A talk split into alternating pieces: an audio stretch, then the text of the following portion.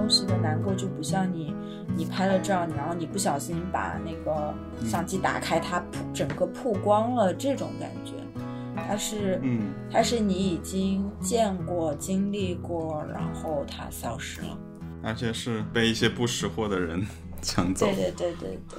我觉得很有意思，就是你这个展的最后一张照片，正好是你小时候，就是一九九七年的时候拍的一张照片。因为一九九七对香港也是一个决定性的年份嘛，就挺有意思的。你有想到这一点，故意的吗？还是怎么？我没有非常刻意的去选这个年份，但是 something happens like 命中注定。就像我当时也没有预期过会来香港，也是一个很任性、突然的决定就来了。中啊本有乡嘅人，中啊本落难嘅童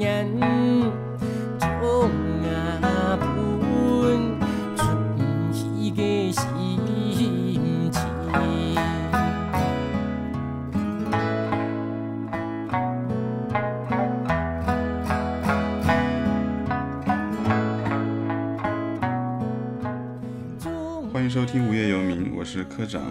今天我们的嘉宾是晚球，在香港跟我们连线。嗯，你要不要先跟大家打声招呼？Hello，大家好，我是晚球。你稍微自我介绍一下。我是一个拍照的，然后之前也拍了挺多音乐节，然后也写点东西。但是不知道怎么介绍自己。晚球是一名摄影师，然后最近在香港有一个自己的摄影展。就是你小时候就拍了很多照片嘛，挺好奇你大概是什么时候开始接触到摄影的呀？我小时候是五六岁开始拍照。那时候是用什么相机？你的第一个相机是哪里来的？海鸥的单反。然后哎，还在，等一下。是你家里的是吗？不是，是是当时就吵着吵着，哎，我好想给你看一下。好的，我看一眼，我应该看过吧？是不是？算了算了算了，好吧，你既然不是视频节目，因为就在边上。当时是这样子的，嗯，小时候很好玩，就我很小的时候就开始学画画嘛。是哪种画呀？国画吗？就是油画，真正意义上是七八岁的时候开始画油画的，就是在后来一点，一开始也都是画那种小朋友画的，但是好像又画的，就是突飞猛进，就学一下就，我我印象很深，小时候画画的时候，那个老师有说嘛，说那个曾婉球，你为什么画的太阳是绿色的，然后整个画面都是绿色的？然后我说：“这是一个绿色的世界呀。”就你，因为你只有一种颜料，对不对？也没有，我当时可能真的是这样想的吧。那我小时候学画画的那个地方叫西山，那个山呢其实并不高。到后来我过去的时候。就觉得很神奇，因为小时候去学画画的时候，就背着一堆东西，然后要走一个，嗯，走很远的感觉，是一个斜坡，然后那个斜坡感觉要爬很久，很累，然后并且我是觉得，哦，我是得多喜欢这个东西，我才能每天这样子。那个西山边上有一个电影院，小时候就是画完画，有时候等大人的时候会在那里看看电影什么，但是那个电影院后来就废弃了非常久。然后到初中的时候，我就去温州读书了。但是那时候我就有听说瑞安好像就没有电影院了，好像一直到我读到大学大二大三的时候，就听说这个新闻，就说啊，原来六七年、七八年的那个城市都没有电影院，这这个是很不可思议的一个事情。但是好像就是有那样一段时期，就很多地方就没有什么电影院，很多老的那种。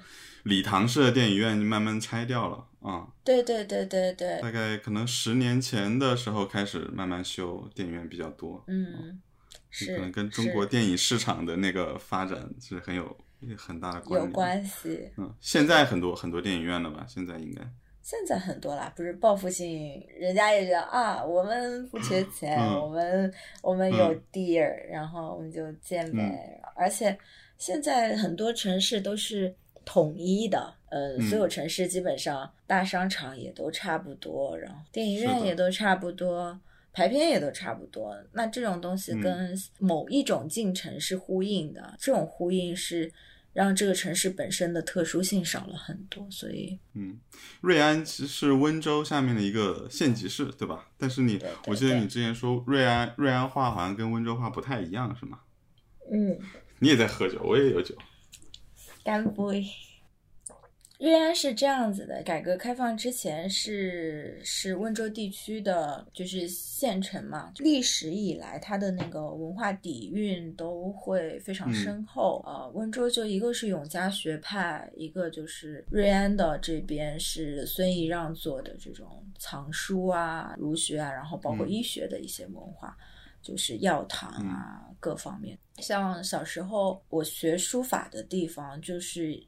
孙仪让的那个藏书楼，清朝延续到现在。然后小时候就在那个围着他们那个小庭院边上的小河里面洗墨水啊，然后打水上来，再去老房子里写书法，就很好玩的一件事情。现在还在吗？那个楼？那个楼还在，但是你懂，就是会被改成。呃，著名一个景点是吧？啊，对，著著名文物景点这样，然后会有一些官宣的那种东西，有一些稍微的改造，就像很多粉墙黛瓦一样的这种改造，就是所谓的对于江南的一些刻板印象的统一化。嗯，而且很多可能都是后来重修的，是不是一些假古建？是是是。但是玉海楼有一个好处，就是它的藏书楼的主体部分还是没有怎么变化的，就是相对说很多其他地方来讲，算是保护的稍微好一点点。但是外墙啊，或者说是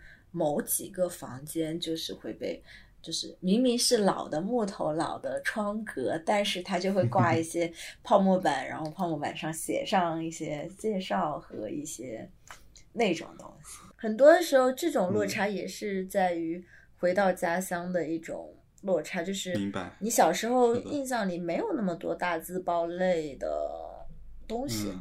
嗯，好，我们讲回开头，我问你的那个，就是你。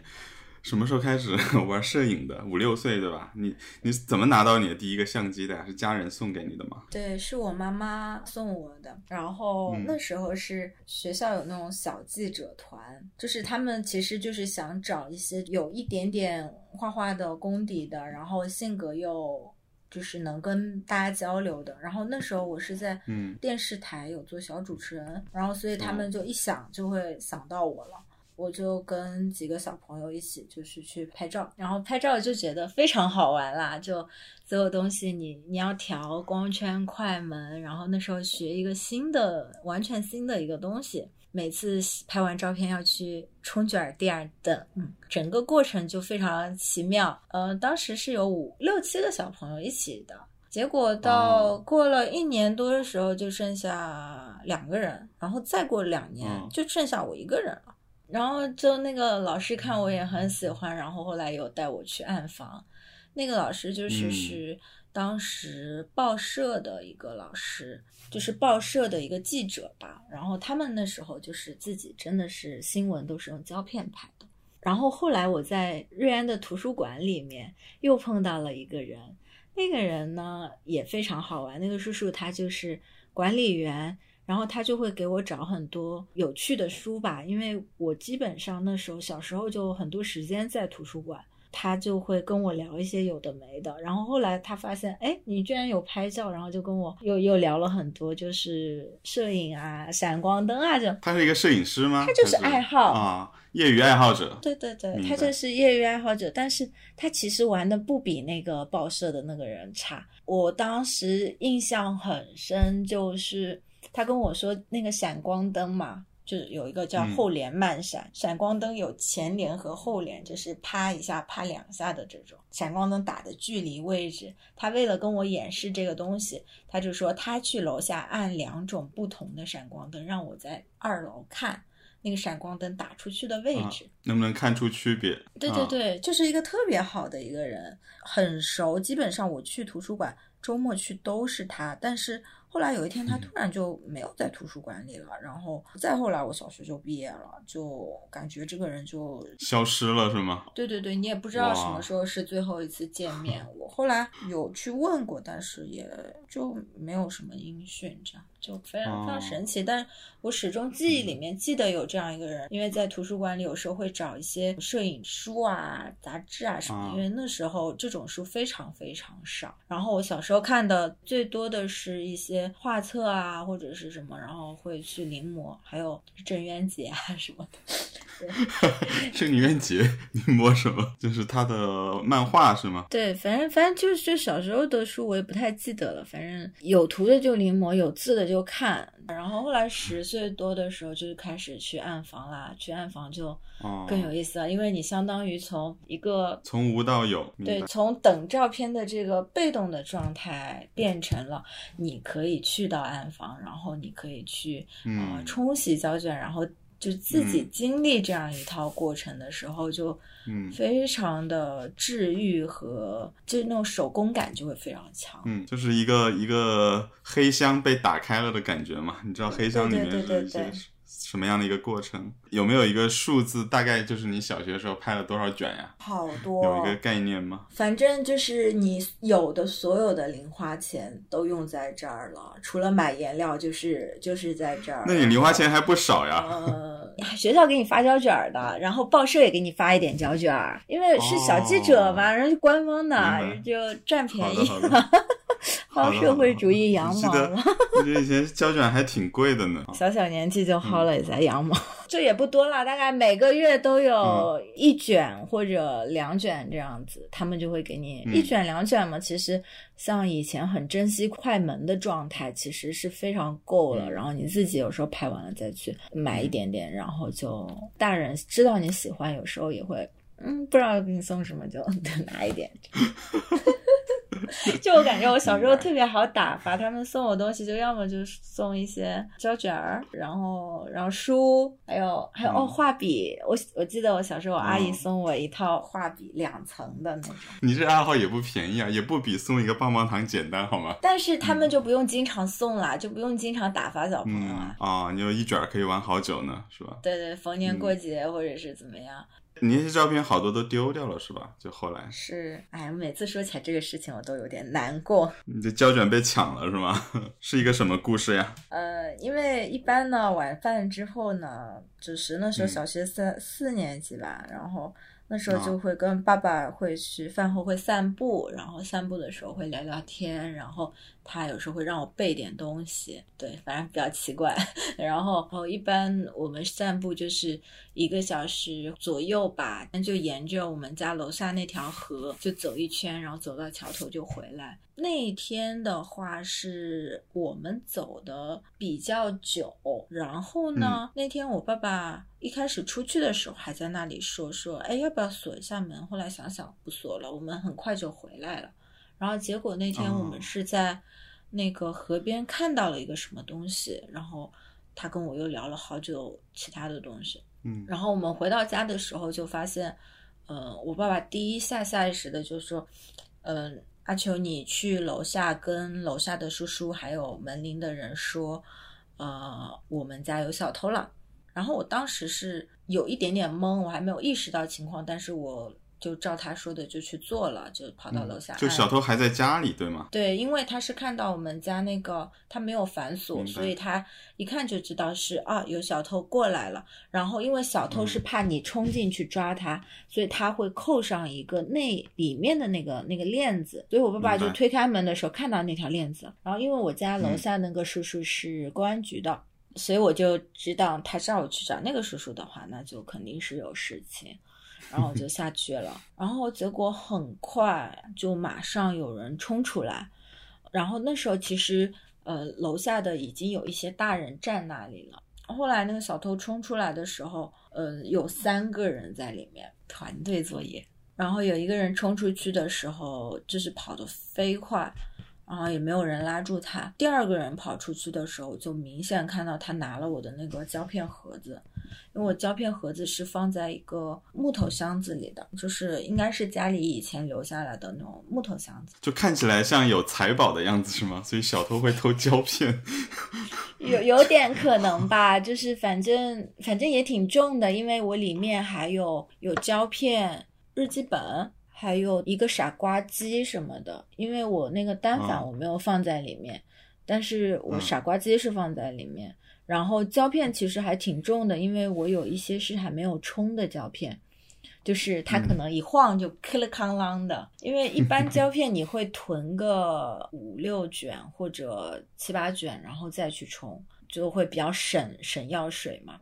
我就看到他拿出去了，然后我就追着他跑了，因为我一开始还能揪住那个那个坏人的衣角，嗯然后我就就就边追边揪，然后后来我边上有一个叔叔是跟着我一起跑的，嗯结果那个人把我甩开的时候，我还摔了一下，然后后来我又继续跟着他跑，大概跑了两三条街，那个后来有大人把我拦住了，就就就不让我再去了。当时我也不嗯太具体记得是什么情况，我就说他拿了我东西，一个执着的十岁的小朋友，对啊，然后就这个小朋友所有的财宝，对啊，就就非常的生气。当时你你其实没有考虑那么多危险不危险啊，这个那个，你只嗯会觉得这个人拿了我东西，拿了我最重要的东西，他跑的时候，我甚至能听得到我里面那个叮铃当啷那个晃荡的那个胶声音就胶卷筒的嗯声音。所以我当时嗯那个画面，我到现在都有印象。然后他们就跑掉了，是吗？对，跑掉了。然后我一嗯直就、那段时间就连续一两周吧，我都在家的那个路边儿，就是找那种角落，哎，嗯看有没有被人丢啊掉的东西，因为我觉得他们 可能看到，哎呀没有用就丢掉了。打开之后发现什么玩意儿？对，因为我爸爸也是这样劝我嘛，他就说他们可能嗯一看是不重要的，可能就边跑边扔了，就也不会带到他们老窝去这种。我那段时间还是抱有希望的，然后就去找，因为你也没有其他办法。嗯，后来确实有一段时间就是打消了我对于拍照这件事情的热情，大概有几年，就是一两年吧，就是有点，就一想到这些东西丢了就有点难过。就这种东西的难过，就不像你你拍了照，然后你不小心把那个相机打开，它曝整个曝光了这种感觉。它是，嗯，它是你已经见过、经历过，然后它消失了。而且是被一些不识货的人 抢走。对对对对对。然后你会在记忆里去想象这些你曾经拥有过的、拍摄到的这些瞬间和画面，嗯然后可能记忆本身是会去虚构和美化。那我现在觉得那些东西是非常好的，就包括呃这次展览其实有一张就是小时候九七年的时候拍的一张照片，然后嗯那张照片就是呃我用底片然后把它放大了之后，然后用。这次的这种现在我会的工艺去把它做出来，确实觉得那张照片就有不同的意义。就尤其是对于一个在经历过 lost and found 这样子的过程中 的时候，它其实是我仅有的、为数不多的在那个时候的一些东西，它就显得非常的珍贵。你放在展览的最后一张照片，对吧？是那个吗？对对对，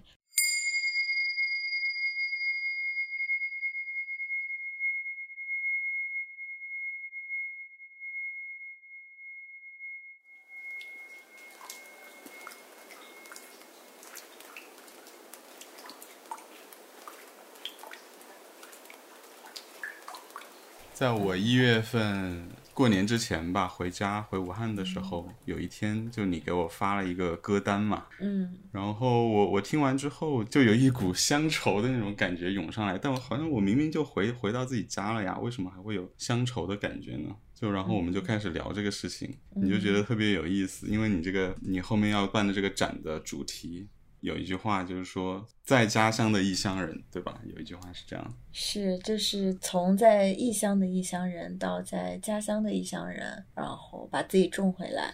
对，嗯在异乡的异乡人，大家很容易理解嘛，就是嗯比如说什么港漂啊、北漂啊这种，就是在 另外一个城市打拼，然后会会想自己家的这种感觉。但是嗯在家乡的异乡人，你自己是怎么理解这句话的？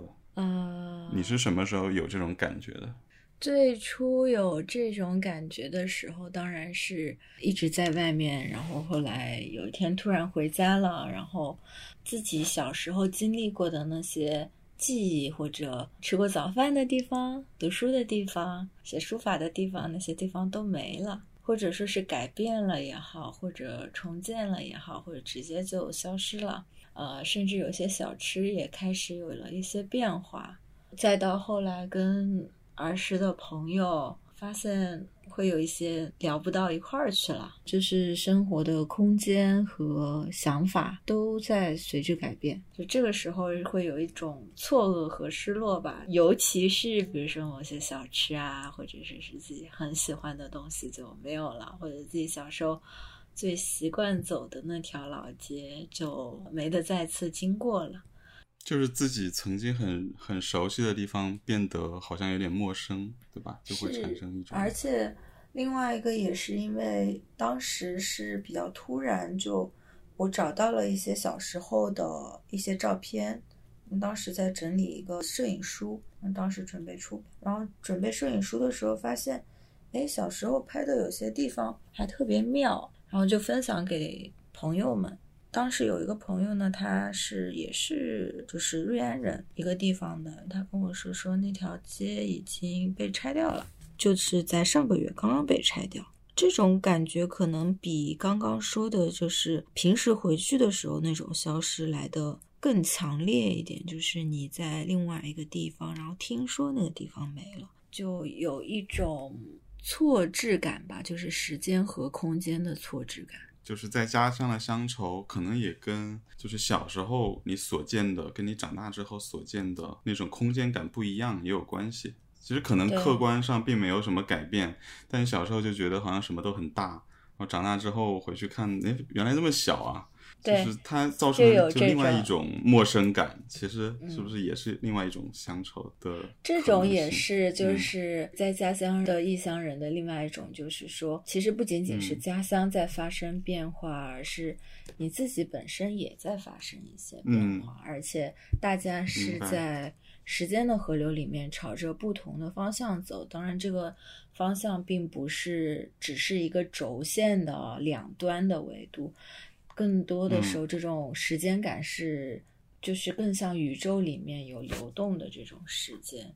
明白。你今天下午也视频连线，让我带着我看了一下嘛。什么感觉？我的感觉哈，我们从头开始说吧。你个展的名字叫“课程”，你要不要解释一下这个词是什么意思？好像是一个佛教用语，是吗？对，课程就是在说烦恼随祸皆为课程。他说的是人的烦恼其实是来做客的，这个烦恼是一直存在的，就像尘埃一样。而这些尘埃是平时我们知觉和觉察不到的，但是当有光进来的时候，你才会看到。这些尘埃和光在那里漂浮，那这个时候其实是人注意到烦恼的时候的一个状态，因为有光有影的时候，就是你才能看到它，这些尘埃就会存在。你还有一个副标题吧，叫做什么“乡愁的未来”？对，这个跟课程之间是怎么联系的呢？就为什么会把课程会用在乡愁这个话题展开呢？其实，课程是一个更大的话题，乡愁只是我第一个切入的点。可能未来还有一些别的系列，对不同的烦恼，因为人的尘埃太多了，就人本 身就是会拥有的课程其实非常多，但是要到一个清净本自在的自在本性的这样一个状态，其实是非常难的，是需要一个慢慢的循序渐进，你不断的面对这些灰尘，接受它，然后放下它的一个过程。嗯。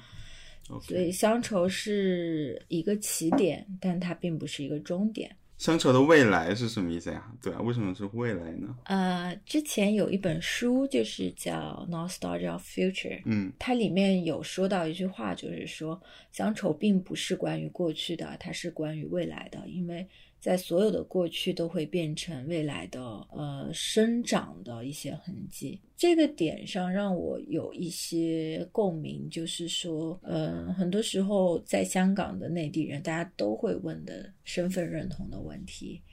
好，我们回到你这个展览的现场吧。就是你进场的地方是放了一个一个漂流木嘛，然后下面吊着一些明矾，对吧？对，一颗明矾。然后明矾是你从温州带过来的。带过来的。漂流木比较好理解哈，就是一种漂浮的感觉嘛。那漂流木是你的朋友就是捡给你的是吧？是在哪里？香港的海边吗？捡木头的那个朋友呢，叫三木，他是一个行为行为艺术家，他就是常年挂着一个树枝的枝丫在这儿，他那个枝丫也就是到处捡过来，挺好玩的一个人。因为我之前有捡一些木头，但是形态没有到我想象的那么舒服，因为可能是因为在港岛的山里面捡啊，就是这些树枝它的状态并没有很。很野蛮生长，然后又被 风吹过的这种状态，就一定是要去深山里面、海边里面去找的。它那些木头的状态会更好，没有一股劲儿的那种感觉。对对对对对，球球球劲。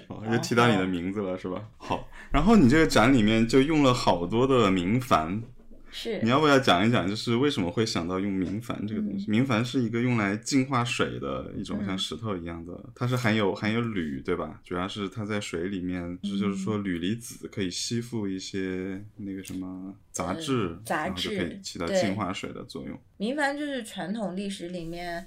就是他们用来净化水的，然后历史非常早，在我的记忆中，它并没有用来净化水。在我妈妈、外婆他们那个时候，嗯，明白，嗯，就会去用。然后，因为我爸爸非常喜欢捡一些石头回家。然后 干嘛呢？摆在家里吗？对，摆在家里。然后，OK，我们家鱼缸里面有一块石头，就是明矾的原石。哦。明矾原石是什么样子的呀？我看到都是那种透明的嘛，就是跟普通的石头是一样的。就你想象一下，玉石没有开窗的时候，就是那种石头，就你感觉不到是什么，就是一个很普通的石头。然后我们家那个就是放了那块石头之后，我爸一个非常并不勤快的人，对，就是懒，因为我爸也没有非常勤快去清洁，但是我们家鱼缸一直非常干净。那是我。第一次就是非常直观的意识到，哦，明矾原来真的是有净化水的功能。因为小时候有听他们说起过，但没有非常强的印象。你把它用在你的展里面，是因为就感觉它好像可以带走尘埃的这种感觉吗？一个是因为这个，就是刚刚我们说到，它变成一个能沉淀烦恼、去净化尘埃的这样一种状态。然后另外一方面是，嗯，明矾生长的时候，它其实所有的个体都是在按照自己的形态去结晶生长的，所以每个明矾都非常的独特，原石嘛，经过七百度的高温的煅烧，然后变成粉，然后粉的时候再泡到水里变成一个液体，然后液体就静置在那儿，然后它有一个结晶池，然后就慢慢开始结晶。有的依附在池壁上，有些就直接是在水面上，就慢慢形成自己的形态。所以在这个形成的过程中，我觉得非常像人慢慢的最终成为自己的一个状态。对他也是自己把自己这样子长回来，把自己种回来。对对对。所以你就在那个展的开头的部分放了一个漂流木，然后下面挂着一个明矾，就作为一个入场。对他这个就是很简单的，就是把自己种回来的一个开始。嗯。最初想到用明矾这个介质，是因为我当时去生产明矾的这个村子里面拍摄。小时候，我爸爸开车上去的时候，就是我人生中第一次感觉到人在云里行走。哦，有那个水的雾气是吧？对，就是你在那个山路上，就是那些雾气会随着风很快的在你身边流动。然后你会见到一朵朵的云就在你身边穿过你的身体而过，这个感觉非常的奇妙。即使你是脚踩在地上，你会觉得有一种虚幻的感觉，就是似乎好像人是飘着的。然后当雾气散去的时候，你看到，哎，好像又是一个普通的村庄。哎，这个有时候我就会在想，这是不是就是记忆本身的状态？就像我刚刚说。小时候的照片丢掉的时候，我其实，在回忆这些小时候的照片的时候，我可能是带着某一种滤镜，我可能是带着某一种记忆的模糊去、再去回想它。嗯，这个村庄因为以前其实曾经它非常繁华，因为它是唯一一个做矾矿的地方，它叫世界矾都。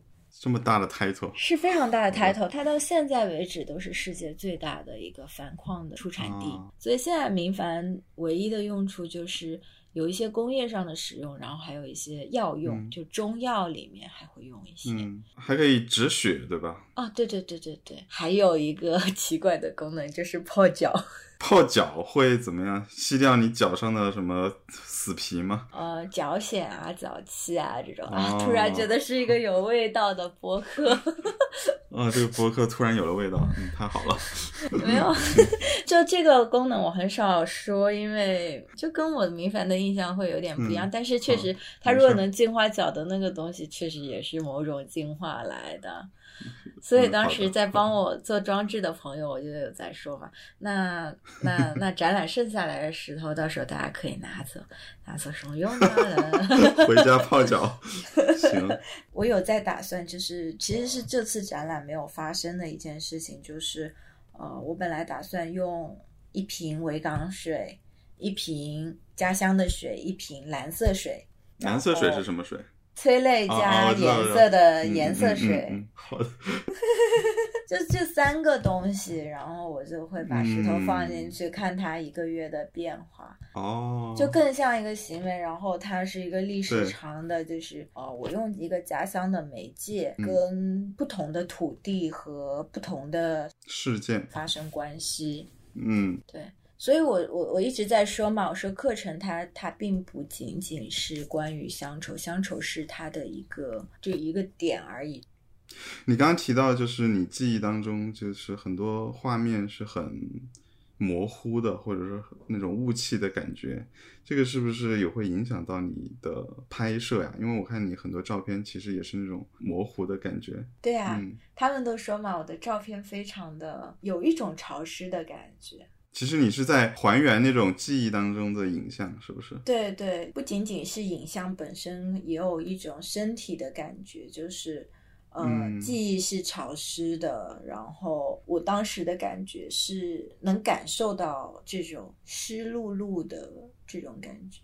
嗯，我不知道嗯你武汉有没有有没有类似的经验，就是比如说梅雨季节，那些玻璃上其实是会像拧得出水的。有的有，非常潮湿，地上都会出水。如果是瓷砖的话，地上都会有些小水珠。是这个，就是我想说的，这个就非常像我想说的。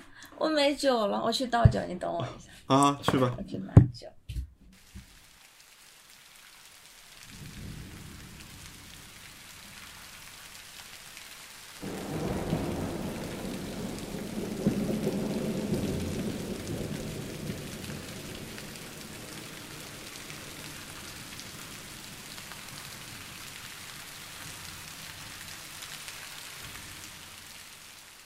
来，继续。哇，你直接吹瓶子，我哦，好吧，你吓死我了，我以为你要直接喝呀。没有没有没有，没那么好放，瓶子拿过来方便点，省得。这个瓶特别好看，哇，特别漂亮，好漂亮就是你可以把它拼成一幅画的，它只是一面哦一面的。好久，等你下回回香港开一个。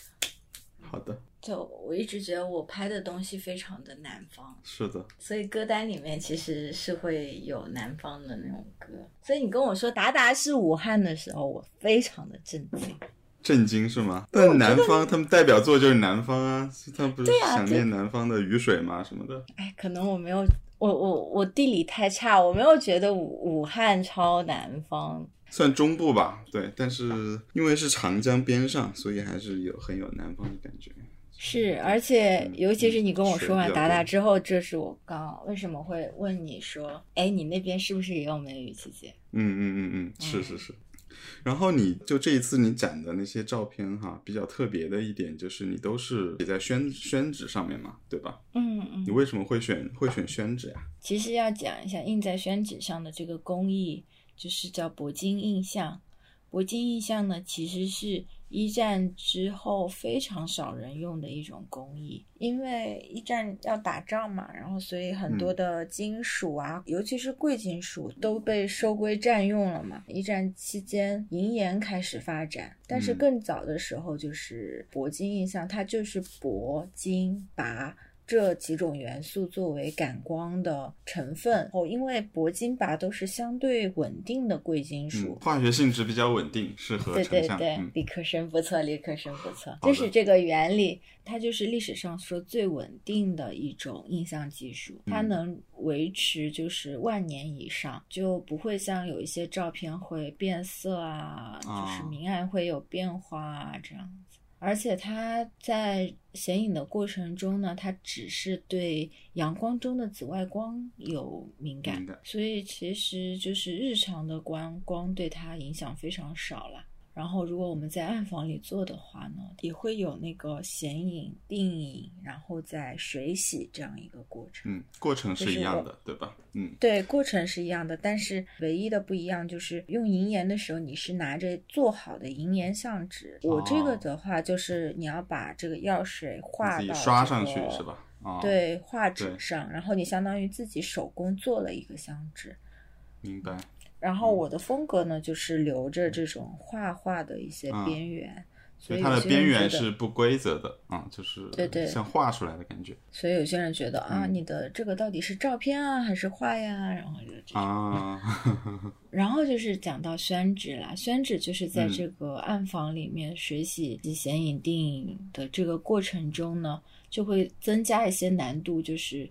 这种纸是要在水里这样子捞出来，加了非常多你身体会感觉到的它的易碎和，呃，当纸和水接触的时候，它变软，变得非常敏感的这样一种状态，你是身体能感觉得到的。制作影像的这个体验的过程是用宣纸的一个原因啦，它跟做。呃，普通的相纸非常不一样，因为相纸就是一张纸，啪扔进去，然后啪拿出来。嗯，你这个对什么样的宣纸有讲究吗？偏生还是偏熟，还是怎么样？就生熟就还好，就是呃，一般就是会熟过的纸会好一点，因为它嗯，就是墨水吸墨的，对对对对对对。然后另外一个就是要纤维长的纸啊，就不容易就是这样子，它遇水就不容易断。然后也不会那么脆。我用的纸呢是叫日本的土佐和纸。嗯，土佐这个地方做的纸，它全都是绢一样的蚕丝的纤维。你在撕的时候，它拉开来，它那个线有这么长，就所以它那种就是非常耐水洗的一种纸张。宣纸就是作为一个历史的载体，然后也是一个记忆的载体。其实是以记为忆，因为你把东西记录下来，然后它慢慢的变成一个。Memory，我做的这套作品，我还拖了一层底，这个底是燕皮纸，是温州做的燕皮纸，所以它相当于是西方的工艺，然后东方的宣纸，然后还有温州的燕皮纸，然后把这三种东西结合，我觉得是像我这么些年来受到的影响，就不管是哲学上也好，美学上也好。行走过的路也好，就是是一个综合的一个过程。哦，然后我还注意到，就是你在，嗯，这个可能也是用宣纸的一个优势吧，就是你每一个照片上面都盖了一个印嘛，一个圆形的小印章。上面是一卷两个字，对吧？对，它是一个宪章。它除了一卷胶卷，还有什么别的意思吗？它其实是一个线索。当我用红色的珠印去串联的时候，嗯，就红色是一个在东方的传统里面非常。敏感的一个颜色，它有太多的就是包括象征意义、命运、贯穿、连接，嗯，非常多的这种这种意象，它这种意象都并不能具体到象征这样一个单一的概念，它反而是一种更广义上的一种一种感觉。而当印章，我是试图用它去串联所有的我在当时的记忆，他们是在某一个时间和空间上，它是贯穿的，只是它是不连续的片段而已。哦，嗯，胶片这样一卷胶片，它是一个连续的一些片段嘛，然后它其实跟我们记忆的回想的回溯的状态是相似的，所以我有时候觉得做照片这件事情本身对我来讲是疗愈的。你很享受就是这个过程，对吧？对，尤其是在暗房里，就是你一待待很久，然后待到。啊，你不知道天什么时候暗，然后啊，现在是什么时候？然后你只会听到那些流水的声音，然后画面慢慢的浮现，嗯，然后包括 嗯，空气里面一些酸性的味道，然后这些这些感觉都都很奇妙。它会比你在拍摄的时候更能沉醉其中吗？嗯，它是不一样的一种沉醉。拍摄的时候，有些时候你是在现实之中，然后你在投入，也在抽离，因为你按下快门的时候，你其实是把那个瞬间存储下来。它更多的是在现实世界里面找了某一帧、某一秒，然后你把它存下来。而在暗房的时候，很多时候你是在输出，就是你把这些。你你慢慢消化你吸收的不同的能量，吸收的不同的画面，不同的瞬间，然后你把它慢慢的显影，把过去的某一个时间发生的事情，你在暗房里把它抽取出来，就是就是有点像一个记忆的盒子，然后你在暗房里你就打开某一个，打开某一个这样子。明白。嗯。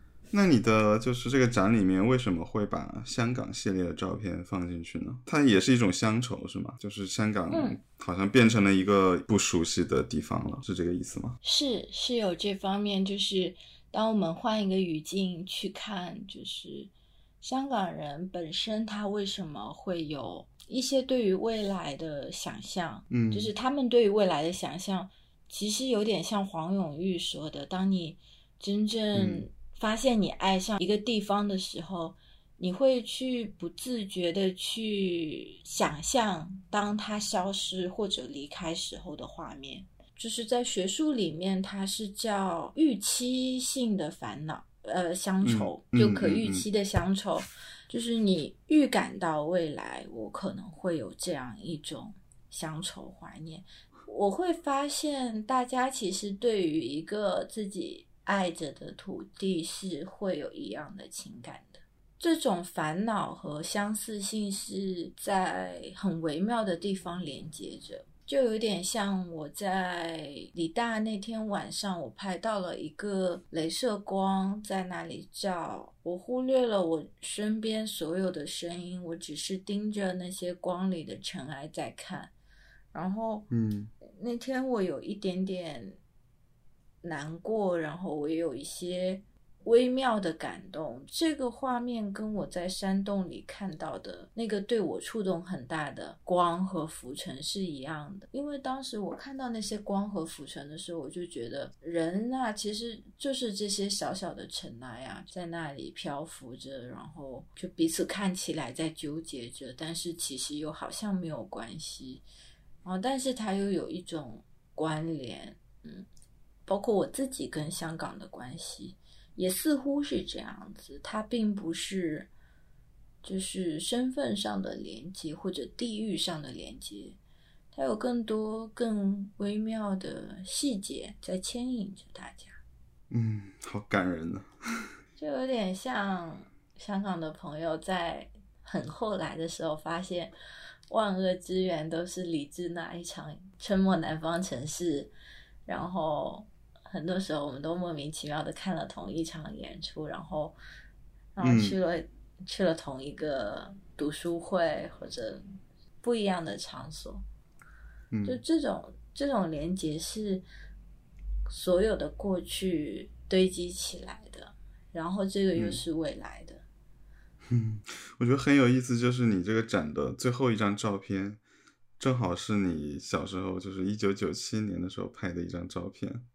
因为一九九七对香港也是一个决定性的年份嘛，就挺有意思的。你有想到这一点，故意的吗？还是怎么样？我没有非常刻意的去选这个年份，但是 something happens like 就是嗯，命中就是注定。他刚好 是那个时候，就像我当时也没有预期过会来香港，也是一个很任性突然的决定就来了。然后，嗯，小时候的照片丢的也差不多了，就刚好剩下来那一两卷照片里，刚好有一张这张照嗯片。然后这张照片其实是、好像播客要描述一下画面哈。讲一讲吧。就是这张这张照片是一个模糊的芦苇荡，然嗯后芦苇荡外面是一片模糊的海。然后我也不知道为什么小时候拍的这个照片的风格和意象就跟我现在的风格那么相似。然后哦当他做到用铂金做到宣纸上的时候，如果不写明日期的话，它其实你是看不出来他是在过去拍的。是一个六岁的小朋友拍的。这个这个也有点好玩啦，然后有时候觉得人是在退化，对啊，就是 就是兜兜转转，你还是会回到某一个地方，然后兜兜转转，你还是会回到某嗯一些，就是、那片海已经完全没有掉了，就填海嗯填出去。我再去的时候，我觉得那些风还留在那里，即使这些芦苇荡消失了。就是我那天在那个 AR 里面写，就是在空气中写诗那个项目里面写，The seas disappear, but the wind remains。当记忆不太可靠的时候，然后人的感觉也没有那么可靠的时候，现在的文字和太多留下来的东西都不可靠的时候，或许这种更自然的、更原始的细节和感觉，或许是某一种可以依赖的东西。明白。在回看安睡的枕頭，這世界只有一種享受，就是沒有你的時候。這香港已不是我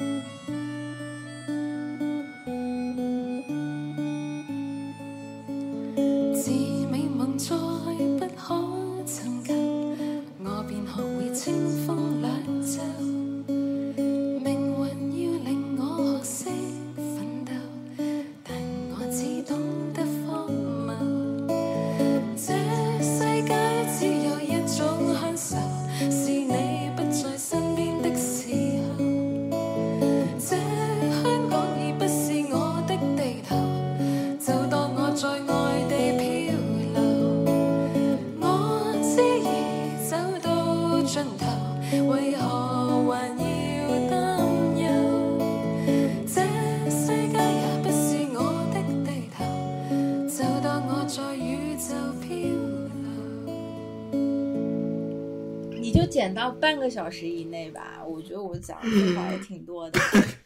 你的废话不，你是因为语速慢，不是废话多。我操！要按三水那个语速，估计十分钟就讲完水那了。个 算了，对对对，我我的东西，是的它十分钟应该就能讲完了。